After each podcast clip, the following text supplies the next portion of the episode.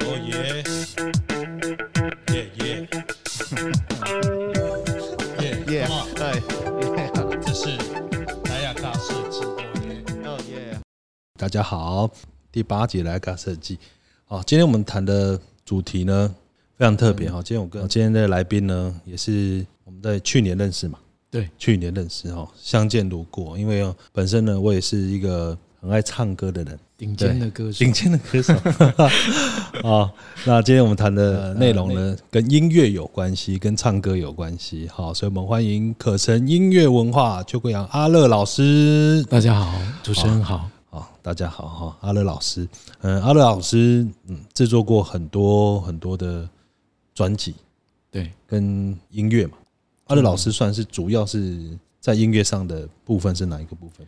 我主要是在做的职称叫做音乐制作人，制作人，对，那制作人这个字，嗯，呃，浅白一点讲就是导演的意思，导演，唱歌的导演，音乐的导演，音乐的导演。或者是专辑的导演，听众在一开始不知道说今天的主题了，因为音乐有来自于就歌唱、嗯，做词曲嘛，对，对吧？所以等于是说，音乐制作人在这部分全部都要都要涉略，都要涉略进来。嗯，因为我自己做的是流行音乐，嗯嗯那流行音乐就会跟另外一块嗯。呃艺人偶像文化会有蛮大的交集的。嗯哼哼，也就是说，歌手他红，或者是有经纪公司呃投资他，那就会延伸他必须要做专辑。对，当然有另外一个族群，他就是一些歌手，他本来就是音乐人，嗯，他就是做音乐表演。对，那在我们华语音乐里面，跟偶像文化勾在一起，嗯，这个比重是非常非常大的。哦。那我做流行音乐，其实也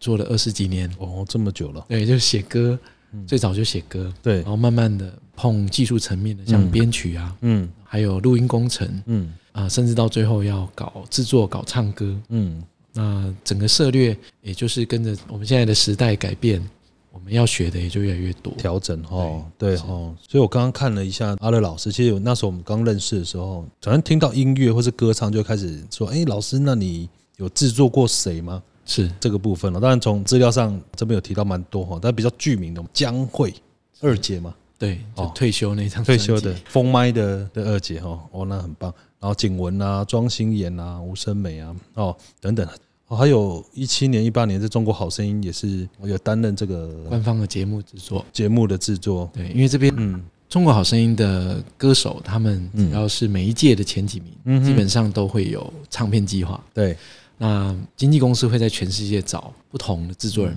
帮他们做专辑。嗯哼那我我那一两年做了几个歌手，嗯都是我我还蛮幸运的，我做到都是我非常喜欢的歌手。嗯对，那做歌手，我觉得是常常我们跟人家介绍我们自己啊，哼，对，用歌手来介绍我们，嗯。这样比较快啊，因为大家对歌手的熟悉度一定比幕后人员的熟悉度还要高。对，所以刚刚主持人也会提到说，哎，我们来看一下有哪一些名单哦。嗯。对，那其实做江蕙的专辑，一则以喜，一则以忧。对，因为江蕙她出完那张专辑，最后一张专辑之后就退休嘛，嗯哼。退休代表她就没有行销宣传工作，嗯哼，代表我们做的音乐专辑，它的回收产值就会比他以前的再少，再少。因为他没有在开演唱会啦，嗯嗯没有没有没有宣传宣传活动，，嗯。那也没有机会再再唱歌，嗯。对，公开的唱歌，所以我们在最后一个作品里面所做的作品，它被讨论、被曝光的机会就变少了。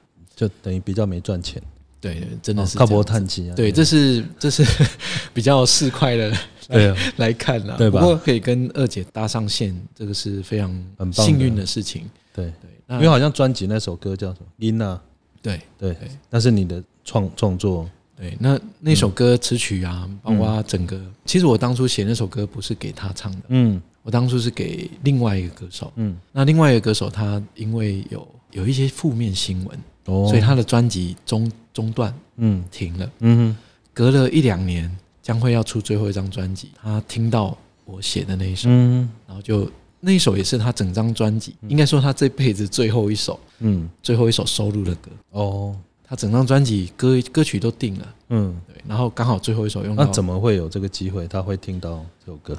基本上我们是在等于说是音乐的协会里面，嗯版权协会里面。嗯那呃，在这个音乐圈里面，嗯嗯彼此之间会互相流通我对。们的我们的作品。嗯，哦，对，这个也是一个在职场上很值得，应该讲比较神秘的一块。嗯，一般人会会觉得，我如果我自己是高中参加吉他社，会写写歌，嗯。我有没有机会帮大明星写歌啊？嗯。其实，在现在这个时代，需要进到这样的管道对，才有机会给他们听到，嗯嗯给歌手或给制作人听到。嗯呃，这这个也蛮重要的。嗯，就其实这个音乐啊，唱歌唱这个部分，或是词曲创作，其实对大多数人都觉得，诶，这个领域怎么进去？对所以就会很好奇。对，它有一个圈圈的，对，甚至有一些职场上有一些呃，我们讲的规则，嗯必须要进到里面去。嗯嗯嗯所以我自己我自己开公司，自己呃，我在七八年前开了可成音乐文创有限公司。对，我这个公司呢，其实主要就在经营呃智慧财产权，嗯经营词曲版权。嗯那到后来，呃，因为 IP 嘛，IP 就是智慧财产权。嗯到后来也涉猎到包括文字写作，嗯还有像影像的一些版权。嗯这个部分，嗯，从我自己写歌二十年前念书开始写歌开始，嗯到现在，这个变化真的非常的大。嗯。包括我们台湾的这个法令，嗯，环境哈，对环环环境啦、法令，还有包括消费者对于智慧财产权的理解，对。其实也都也都变化非常的大。嗯。所以这个时代要做相关的智慧财产权的行业啊，嗯。是需要多多去接触这个产业的，我们讲的实际线上在作业的人，其实蛮需要的。所以好像这个智慧财产权，它是一个需要有兴趣的人一起努力对，然去巩固的，然后还要实物实物经验，嗯，去巩固进来。其实今天我们这个莱亚尬设计哦，其实有时候主题进来有点怪怪的，就是说莱亚尬设计是 设计。好，那是不是请阿乐老师大概跟我们稍微说明一下，就是说，如果以设计的角度进入到音乐来讲的话，它大概会有哪几个是一个概念上的？是。我我们做设计就是把一个，我们如果说就画面来讲，嗯。我们就把颜色啦、线条啊，嗯，啊、把这些东西做一个安排嘛。对，那我们我们回到音乐来讲，其实我们做音乐制作人或者是唱片制作人，嗯。他就是一个设计师。嗯哼哼，我们要出一张嘴，对，告诉歌手这句唱长一点，嗯。这句加点抖音，嗯。然后告诉乐手这里加一把吉他，嗯。然后告诉写歌的人后面呢间奏后再写一段歌词，嗯。然后那一段歌再写高一点，嗯。修改高一点。嗯，那我们的角色呃如果又对应到导演、对，脚本、演员、嗯。摄影师、剪辑师对应起来，其实导演也是设计师。对，所以我自己在做音乐工作，我们自己所涉猎到的范围，从词曲写作、嗯。歌手的训练，嗯哼，还有录音工程、嗯。混音，嗯甚至到现在这个时代，我们行销也要碰、嗯 m v 也要碰，也要了解。什么都要做，对，因为你你当初做的规划了一开头这个灵感，这个歌手要唱这首歌，嗯我们做制作人是有权限去决定帮他嗯选，还是帮他拒绝。嗯在一开始的这个原创作品，就是我们就有决定权。那这个原创作品到未来要变成成品，嗯它要怎么运用跟行销，嗯哼其实都跟你一开始决定都有关系。嗯因此，在这个很快速的时代里面，呃，行销也要懂，视觉、影音结合这一块也要理解。嗯所以，我们学设计啊，也就是把这些环节都把它兜起来。嗯，整合进来的，，对，甚至我我可以举一个例子哦，很有趣。我们一般会觉得做一首歌，就是先写词写曲，对才去做背景音乐，对，再来才会去拍 MV。嗯，这个顺序可不可以换？调可不可以先后调整这样子？可以换哦，嗯是可以换的。嗯我我我举一个例子，周杰伦有一首歌叫做《公公偏头痛》，嗯哦，他在讽刺那个当初在在新闻上有一些那个政治人物有没有贪污啊，嗯哼所以他就拍了一部 MV。嗯，其实他是拍完 MV 才写歌的，先有 MV 的先有画面，画面，有那个剧情，嗯。就是有一个太监有没有？嗯。台台哥演对。太监，嗯。然后在这个宫廷里面跳舞，然后跟皇帝啊，让他取悦皇帝，嗯哼哼，他就把这样子的一个 MV 里面的大纲剧情先去拍片，然后找了角色，然后就取景。他后来才去做写歌的动作。写歌的动作。对那一开始他没有任何的衬底的音乐或什么都没有，都只有画面而已。没有没有，他就是想画面。嗯，那这个也是我我自己去年也做了一个研发的专利。嗯。哦，就是研发的专利，嗯。就是做互动音乐。嗯哼那我做这个音乐的作品，它到最后是呃，听众在听的时候会一起看 MV，嗯。那 MV 走到一半，中间会跳选项给你选剧情，哦。那剧情一选，你就可以听到不同的歌、不同的后续版本，然后看到不同的剧情跟结局。嗯哼所以一首歌在间奏会出现按钮，嗯在不同的间奏出现不同的按钮。嗯，一首歌有三个版本、六个版本，所以它的除了画面不一样，剧情不一样，它的音乐也会也不一样，也会调整掉而。且无缝跳，哦它哦，不会有缝。这算是一个创新的一个做法。对我就拿我就以这个方式去呃写了一个国际期刊，嗯然后也申请了一个发明专利。嗯像这个东西，现在在未来，通通都可能是一个新的创作的一个嗯呈现的方法。嗯哼那像这样的作品，你要去写歌，我们是脚本写完嗯来写歌的，嗯，不然你写完歌，最后要兜这个剧情，其实很难很难呢。很难兜。嗯我们不如先把剧情写完，OK，再来写歌。这就有点像舞台剧的做法嘛。例如说，我剧本出来了，对音乐舞台剧这种做法，对，因为我们音乐工作里面本来就会帮偶像剧、电影嗯配乐，对，我们现在只是自己先写了一个剧，自己帮他配，然后这个剧有互动性。哦，这样讲就比较了解，就是说，其实有时候一些电影配乐，对。或是电影的一个偶像剧片头，对那个片头片尾曲，都是先有整个状态之后才会来补这个歌曲。对。对。哦，这样子，所以如果这个产业来讲的话，范围很多了，对。就是在各司其职的部分都很多。就是音乐制作人是属于要比较全能型的，去看所有从头到尾的事情。对，因为我们做的技术层面就是在音乐、声音这一端，哼，那其他跟我们配合的，包括行销，嗯。还有影像那一块，嗯。我们也要帮他们考量。嗯。那如果一个素人，就是我有兴趣，但是我不知道从哪里下手。嗯，去上课，因因因为现在我们讲的上课不是很狭窄的，嗯。就是去报名课程，对。然后包括你去网络看嗯，YouTube 很很多很多的但但是就是网红老就是师啊，不知道从哪一块嘛。例如说，我刚刚讲说，我是不是要会唱歌，我要会乐器，我要才会有办法懂作曲，然后我要文学素养，或是我才有办法填词嘛，是对吧？那刚刚有提到，我后面还要录音，对，就是做完了，我还把它录起来。所以到到底说，就是以阿乐老师的建议说，我对这个创作、音乐创作、歌唱啊，这个我从哪一块先进去最好？OK。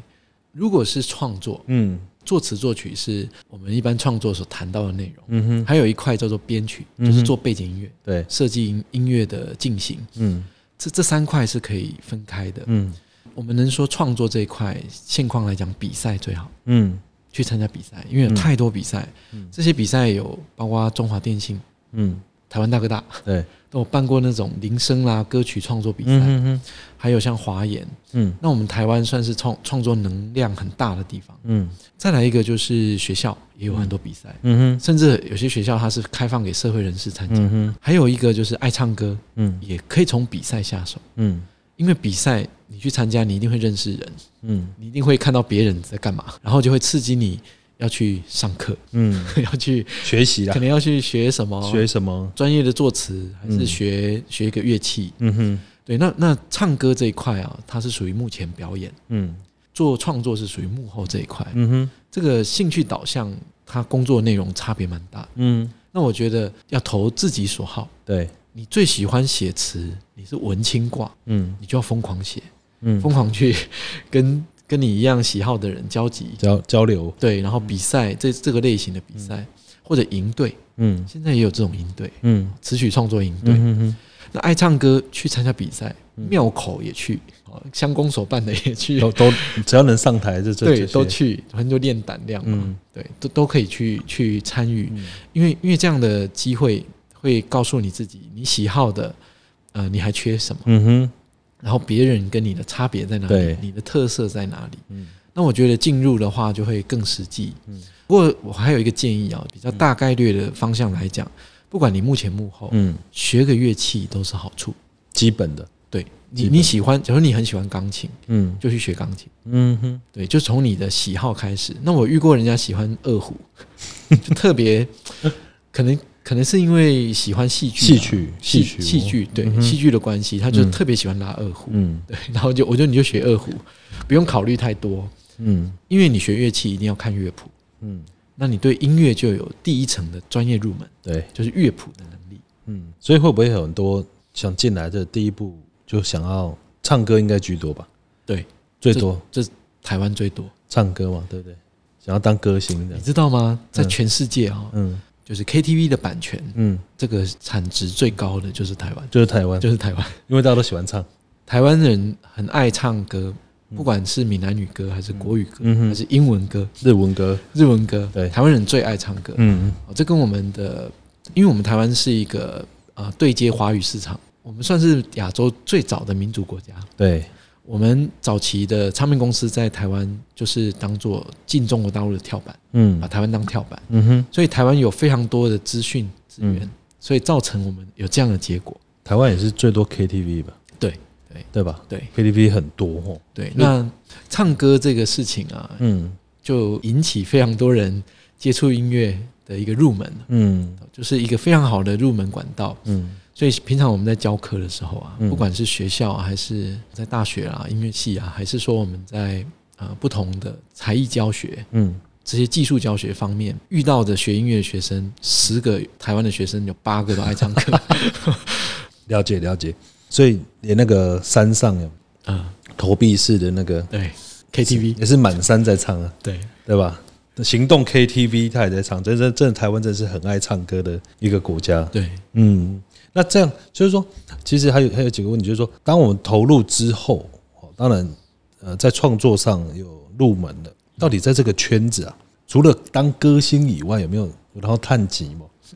这件事情，我告诉大家哦，现况的 YouTube 呃是一个大家都会使用的平台。嗯，呃，我举个例，我们去年参加尾牙的时候，对，大家一起合唱的那首歌嗯，叫做《平凡之路》，对啊，平凡之路。就很好玩嘛。去聚会那首歌在 YouTube 上面，嗯。不管哪一个版本，嗯。包括翻唱的，嗯。包括节目的版本，这首歌呢被点击超过了两亿次。哇，那两亿次，嗯。我们可以回想有超过两亿次点击的歌曲，嗯。有有哪一些？其实应该随便手一抓，一拖拉库吧。嗯，以这个以这个两亿次的点击，写歌的人可以收到多少钱？对啊，多少钱？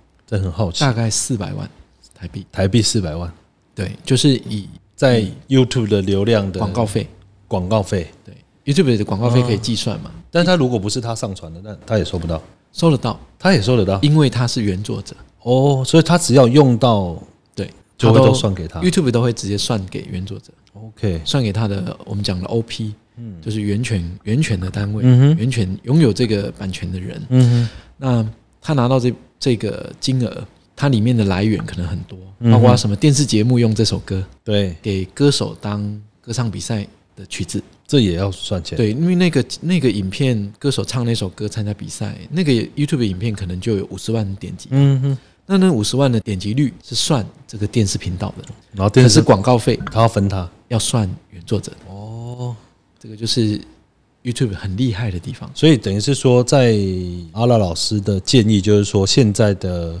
创作，不管是唱歌、词曲，你有很多的平台可以表现。对，并不会只有过去传统就卖歌、写歌卖给人家，或自己当歌手。你愿意去经营现况很多的影音平台、串流平台、Spotify、KKBox 嗯。这些平台，通每一个平台都是一个战场，嗯哼。而且它的它能够得到的营收可能性，都比过去我们知道的传统平台、传统卖 CD、嗯传统开演唱会可能多非常非常多。非常多。而且我们台湾华语音乐其实这个资讯很慢，嗯。太慢了。嗯。到今天还有 NFT 平台。嗯，NFT 平台嗯。也可以卖，甚至我知道 N NFT 平台的效益比 YouTube 还高，还高。比 Spotify 还高。嗯哼，对，那 Spotify 一个最明显的例子就是这两三年格莱美奖的大赢家嗯。Billie Eilish，嗯哼。他就是靠 Spotify 养活他自己的，嗯哼。他就是在家里宅女做歌，作品做完了，自己在家里的器材处理完，就上传到 Spotify 去，嗯，然后靠全世界各地的粉丝点他的点他的歌，Spotify 的歌，然后他分串流营收，嗯哼，每个月、每半年、每一年这样子，他也也这样过来，嗯。然后到变成世界的天后。嗯。这个平台在我们华语音乐里面都还没有人很认真去经营，去经营哦，嗯。对，可是人家国外都已经透过这些串流平台走到全世界去。嗯。那其实我们华语音乐，全世界讲华语的人非常的多，嗯。我们有非常多的机会，只是我们我们东方人一般来讲都比较保守，嗯。比较不敢做别人没有做过的事情。嗯对，所以这个其实是，就是说未来在做这一块，其实蛮鼓励大家把以前前就是辈前辈前辈在做的事抛开，不要不要去想它，对，甚至不要听。嗯，我都是这样，嗯哼。这样会不会不礼貌？不会不会不会，本来 就是应该要这样做。最近其实最近开车常听那个排行榜，对，后来我听到一首什么小七说，有吗？是小七说吗？一个大陆歌手的一个一个歌，但是后来我就我也没听过，我说这是谁啊？后来才知道说哦，他也是在独立创作，然后直接 PO 上网，在一个平台上面。对，然后就变红很红的一个状况。是。嗯。一个平台就是一个战场。嗯嗯。那也建议大家就是，你找一个平台专注做，嗯哼。就像我们现在在录 podcast 的频道，嗯哼，这也是一个平台。对，对，那这个平台听众他可能想要听什么，嗯。哦，哪一群听众有多少人，嗯，其实，在现在的 AI 技术下是可以算的。可以算的，可以计算。所以平台上面我们要去经营它，就发现好像也要去学学行销、欸，嗯。然后要去了解一下听众、嗯。乐听者他的反应、他的感觉。嗯。那其实回到我们自己本身，我们在做音乐作品，其实它就是艺术作品。对，不管做视觉还是做声音的区块，我我觉得做音乐作品、做艺术作品就是一个我们在卖的就是情感价值。对，我觉得这首歌啊，是代表我某一个情绪 moment 下很难过很难过，然后听完可以很抒发我心情的一个作品。嗯我就是在网络上，在这个平台上找到跟我有一样感觉的、有共鸣的人，对，这样就好了。嗯那我做我最喜欢的，我最能感动我自己的这个。嗯。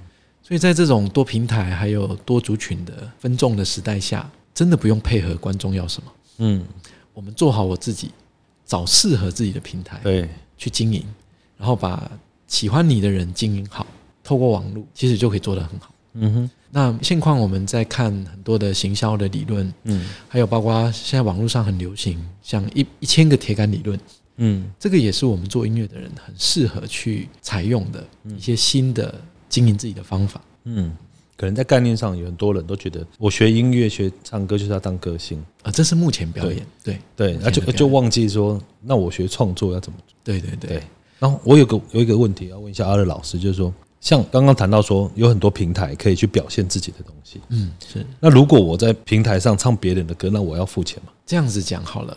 像我们现在会遇到这个情形，嗯。应该是像 Facebook 嗯。这些可以放影音的、嗯 YouTube、嗯。IG 这些平台，都是跟我刚刚所讲的一样的方式。嗯哼。那如果你真的会担心，嗯。我会直接跟你讲，一般的用户啊，你把你的歌，你就很喜欢林俊杰的歌，你就 cover 他，然后丢上网。嗯。他的公司如果不喜欢林俊杰的代理公司、版权公司拥有者，他觉得哦怎么这样？哦，他他可以把你关掉。关掉，对他可以通知那个平台说这这首歌要下来。对，那一般来讲，你会得到的叫做版权声明，嗯。他会在你的平台上，在你的这个影片上面盖一个章，哦，OK。这是我们的，那我同意你这样唱，OK，你这样唱，你在帮我宣传啊。嗯哼哼，那你唱的很好，有五十万人点阅，广告费会给我、啊，我为什么不同意你哦，唱？广告费还是会给到林俊杰这样的。对啊，对啊，因为我写的。啊、哦，那他会给我嘛？如果说广告费不会给你，啊，但是是我的我的平台。点，五十万算你的，嗯，你的平台有五十万的人点阅，然后点阅是算我的，算你的，广告是算广告费要算我的。哦，因为它 AI 技术，它会去侦测到那个音频或者什么，它是对，它会因为我来我有来你这里盖章，哦，了解了解，所以这样做是可以的，对，而且你不用担心。不用担心哈。我我跟大家分享一个比较常遇到被关掉的情形，嗯。你们可以去看看啊、一些热舞社，嗯。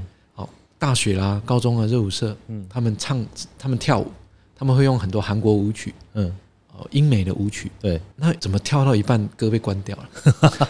因为有一些跳那个串烧嘛，对，哦跳到一半，他他那首歌的原原版权拥有者可能是韩国的某一个公司，嗯。他们就不想要把自己的点击率分散，嗯哼哼，他就不想要你可以公开的用我的歌，所以他把你关掉，等下帮你宣告把你关掉。对，所以影片还在播，舞还在跳，可是没声音了，嗯 剩下主持人讲话这样。所以这个是可能会遇到的情形。所以一般来讲，在网络上做 cover 的动作，应该是不管是影音创作者都非常的开心。嗯，我的歌很红了，人家才在 cover。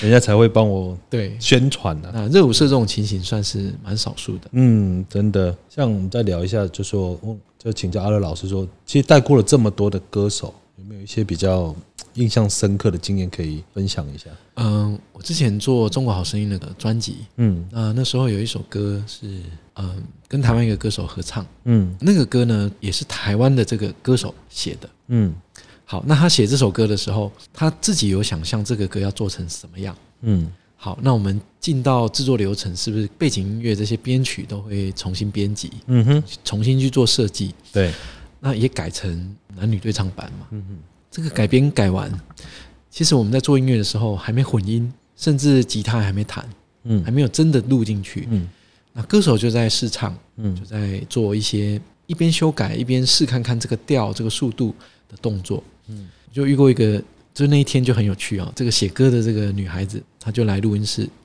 就先试唱，嗯唱唱唱唱到一半，她说：“老师，我我要休息一下。”她嗯就出来，然后我就我就下楼去倒咖啡啊。那我上录音室的时候，我就发现他蹲在墙角哭，嗯，哭啊，在那边哭，嗯，这这怎么了？怎么会哭？对，他说：“我不知道我的歌会变这样。”我被 他觉得很难听。我被改过，对对，对，因为背景音乐重新设计了。嗯哼然后他说他觉得很难听，嗯那我我就跟他讲说，哎、这个歌还没有做完，嗯现在可能只有一半而已，你还没有听到最后完整的样子。嗯哼好，他绝对不会难听。嗯然后他一直一直没办法接受现在听到的一半的版本，嗯哼，所以就那个早上就就作废了，就因为他哭哭完之后，那个声音是没办法，不能用的。再录了，对，那声音不能用，就是有遇过这种很有趣的啦。嗯嗯，然后到最后那个歌，其实隔了几个礼拜，完整版他听到，他觉得其实还蛮棒的。嗯。对，这是我遇过非常有趣的。所以这个过程就是呃比较不能理解，就是说，当我做一个创作之后，后面有乐手要来搭配我，对，就是其音乐的设计对，音乐设计等于是还是有专人在帮忙在处理这件事情，对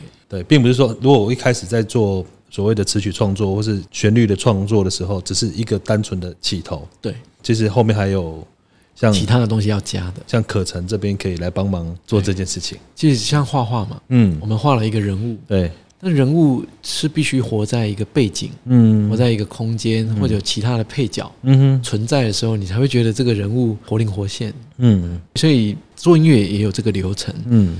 那如果没有相关经验经历过，嗯。可能一开始就没办法接受。嗯哼，怎么一把吉他给我唱，嗯唱到最后会变怎么样？我想象不到。对，对，那有经验过的人就比较能理解，嗯他到后面还有很多改变的可能。对，所以像我们在进行课程教课，在教学生的时候，每一个技术环节会拆开是有原因的。嗯对，那常常也会遇到学生，不管是学校音乐系的学生，嗯还是还是补习班的才艺班的学生，有时候问问题很直接，对，啊很单纯。嗯可是其实有些问题真的没办法一三言两语讲完。嗯当你经历过一个月这样子的一个一个完整的制作历程，嗯。从从零到完整版，对。混音完，嗯。你才知道中间改变声音的环节原来有这么多。嗯哼，那你平常听的流行歌，它经过这样漫长的步骤，对。才得到的结果。嗯哼所以这个我们在面对学生的时候，呃，常常要提醒学生要要有耐性，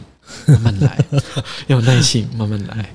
这个在我们包括教学或者是我们在做专辑的时候，都都有遇过非常有趣的对。一些情形啊一。些情况哈，其实其实这个，因为阿乐老师跟贺彩这边合作，这个课程算是全新的合作的过程。是好，那我记得第一就是第一入门的课程，音乐制作人班好像就涵盖了刚刚我们所提到所有的内容。对对，也也请老师大概讲一下说，因为带过几个班了嘛，对，对，大概有没有什么好玩的地方？是我我们现在带了带的班级里面的同学，有一些同学呢作品做得很好，嗯。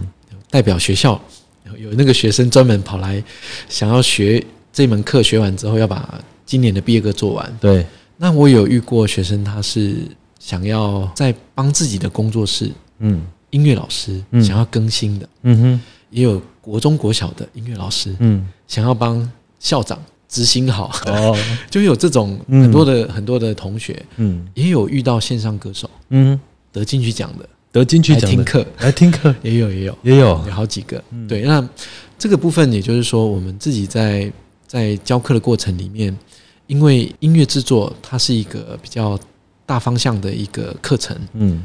从写词写曲嗯。到做背景音乐的设计，嗯。到录音，嗯，录音大家理解就是器材嘛，对。哦，软体操作，嗯，还有一个领域叫配唱，嗯。不是歌唱，也不是教唱歌，嗯。叫做配唱。嗯。这个字是制作人才会的东西。嗯那再来专业的练唱，嗯。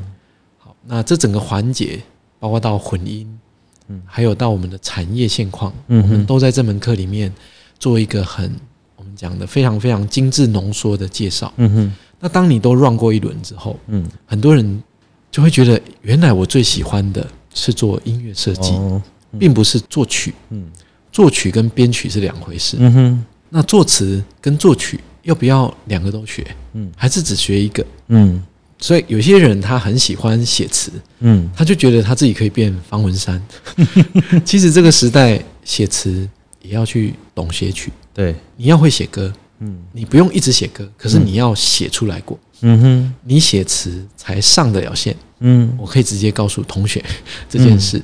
这个时代已经没有单纯的只写文字的人，嗯哼。你真的没办法跟别人打仗。嗯。要做这一行的，嗯。所以我们这门课呢，就会把这些浓缩在内，嗯。会有教案，嗯。也希望同学在最后结果可以做出一首你自己的创作，嗯。然后也会有分组。那我们教教这些课的老师，基本上都是一线做唱片的制作人，嗯。做唱片制作这是工作经验，对。在音乐制作的经验。嗯。我们另外一块是教学经验，嗯。就是要有唱片一线的制作经验，也要有教大班课、教学生的经验的老师，我们才会到现场教，对，才符合，才符合，。才符合，因为你要你要有经验值，也有教学，嗯。不管是做案子的经验跟教学的经验，嗯。所以教学其实是另外一门专业。嗯。跟学生的互动，有音乐老师来学，也有零基础的人来学。那老师都要解决大家的问题，所以我们在教这门课，其实是希望大家体验一轮之后，也许你当初单纯的想象可以更被厘清。嗯，那如果你爱唱歌的人，也很适合，也很适合，因为你知道人家怎么帮你做唱片。嗯另外一个，你也知道原来写歌的人、做制作的人是想赋予这首歌什么样的灵魂，那你唱歌，你才有办法唱到骨子里。嗯哼哼，然后那些歌唱技巧，你的学习什么时候用，什么时候会有主观的应用、主观的设计在你的演唱表演里，对，你才有那个方向感。哦，所以学爱唱歌的人上这些课是绝对有必要。很有帮助。我们教歌手也是教他这样。也是这个 run 的，再告诉他，对对对，你可以不用当职业的写歌的人，嗯。可是你要会写个一两首。嗯。就是就是他要了解大概写词的人的内心的想法是什么，对。作曲的、对。录音的、混音的对。跟乐手这个大家相互的合作关对系，，然后这些人辛苦在哪里？嗯。你对于歌歌的精细的练习，在表演上面，在练习上面，你那个心态都完全不一样。嗯，对，所以这个产业其实很特别，就是大家一起很多人努力让这件事情变好对。的这这个这个过程，对，而且现况如果要做表演者，嗯。我们讲爱唱歌的人，对，你的表演可能会走到观众的面前做比赛啦，嗯或者是做舞台表演。嗯，另外还有一个表演是在镜头面前，对，你会变成影片，嗯对，变成一个录音档、影片档。所以这些我们讲的像摄影、嗯。影像啊，或者是啊、呃我们讲平台，对，还有版权，嗯哼哼，其实都会影响到你的你想表演这件事情，对。你对，爱唱歌这件事情。影响更深的是，你如果要把它当工作，嗯。想要进到这个职业，这门课里面其实是蛮多你需要真的去接触、去理解的，嗯哼。在你才有办法应对未来的这个这个产业。这个产业哦，真的，其实当中有一个比较难的，就是说是大家的一个一个盲点，就是说，到底如果我要学这门课程，或者我要我要朝这个音乐制作人乐器跟乐理的这个问题，因为有有的人可能小时候爸妈也没有带送你去学乐器学钢琴啊，或者是大学时代没有参加什么吉他社啊，对，这个这个在入门上有没有很大的困难？嗯，不会，因为这个时代嗯，有一样东西我们可以把它当乐器，对。这样东西就叫电脑。电脑，嗯。然后电脑里面跟着专业的音乐软体，嗯哼，这个音乐软体跟这台电脑的硬体，嗯。它就是你的乐器。嗯哼，所以你怎么演奏这个乐器，就是滑鼠嗯，跟 pad。跟 Pad，对，所以在我们身边呢，有遇过专业的音乐制作人，嗯。就是资深的哦，嗯。他就是华属演奏家，嗯他不会弹钢琴，不会弹吉他，嗯。也不会唱歌，嗯可是他做出来的歌就是一线歌手在唱的作品，是有这样子的音乐老师的。嗯。所以大家理解，过去因为电脑跟这些软硬体的技术门槛比较高，对。你要进录音室，你要碰这些软体，一般人碰不到。对，现在啊，电脑跟这套软体就是你的乐器。嗯。嗯那当然，如果你本来就会钢琴、会点吉他、会某一样乐器，嗯。那代表你看过谱，对，代表你听过声音，嗯哼，去校准过拍子音准，嗯。经过乐器的训练，你来学这门课一定更如虎添翼。对，对，那我们在上课的时候，我们教课一定是从软体嗯。跟电脑，我们都是苹果电脑，对，反正苹果电脑上面的软体最方便了，对打开就直接操作了。嗯，就可以用了，对，然后设定也是最方便的，嗯所以我们选用的就是大家可以直接进到音乐领域学音乐，嗯哼。呃，而不要浪费时间在设定电脑跟设定软硬体。真的哈、所以其实今天这段访问也解决了很多对于音乐制作或者是对于这个产业的内容来了解，真的也也得到蛮多东西的，对吧？谢谢阿乐老师今天的访问啦。好，也让我们知道，其实当我知道说今天我们邀请阿乐老师来的时候，其实有一点觉得，嗯，那尬设计跟音乐怎么尬？其实音乐、歌唱、词曲尬的成分也很重。对，对啊，非常非常重哦，真的。那今天呃节目最后了哈，阿乐老师今天有带来他这个，我们大概介绍一下这个吧，请阿乐老师介绍这个梦想画，这是很特别哦。刚刚我们在开录之前哦，我们请阿乐老师来介绍。这个作品的名字叫《梦想画剧场书》，它是小说，四四五万字的小说嗯，这是我写的。嗯然后里面有一张专辑是新丽燕的专辑，嗯哼，也有中国好声音的歌手跨刀，嗯。里面有 VR、AR 嗯，扩增实境，对，里面的图片一扫就可以看到 MV，嗯。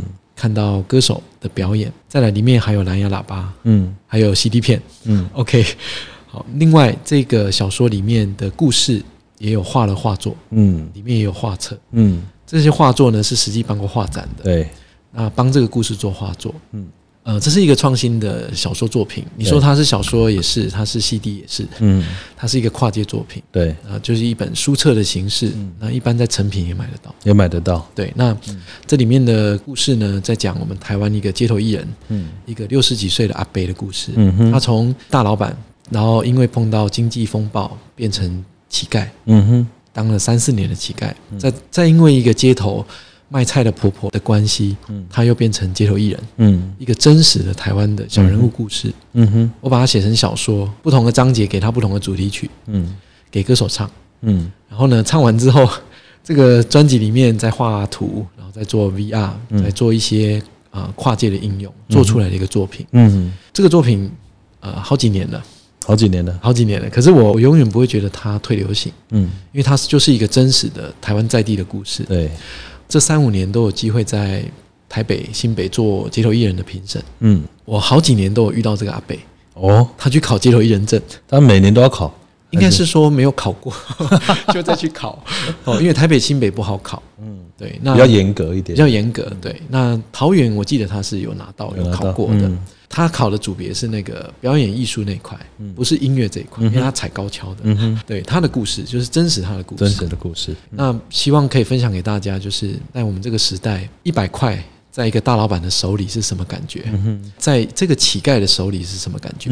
到带给大家欢乐的这个街头艺人的手上，这个一百块到底是什么感觉？非常真实的故事哈。对，其实我们来到咖设计通常没有工商时间，这一次是破例帮那个阿乐老师 工商时间，在我们的节目表下面可以弄一点连接啊，然后来支持我们阿乐老师的这啊，这个今天也有准备三本要送给今天有听这个听众。朋友哦，要上到我们的那个粉丝团哦，有一些活动的留言的内容哦。那除了这个以外，还有另外刚刚我们谈到的乐器的部分哦，也有那个 MIDI 的键盘，也是三组。对。哦，也是三组哦，给听众们你们对于音乐有热爱哦，或者喜欢哦，或是这个莱雅嘎设计的忠实听众，都有机会来拿这个梦想化还有 MIDI 键盘。好，我们是抽奖的一个形式。OK，好，今天非常谢谢阿乐老师来到莱雅嘎设计接受我们的这个访问，非常开心，谢谢。谢谢。详细的抽奖资讯可以到喝彩的官方粉丝专业进行了解跟搜寻哦。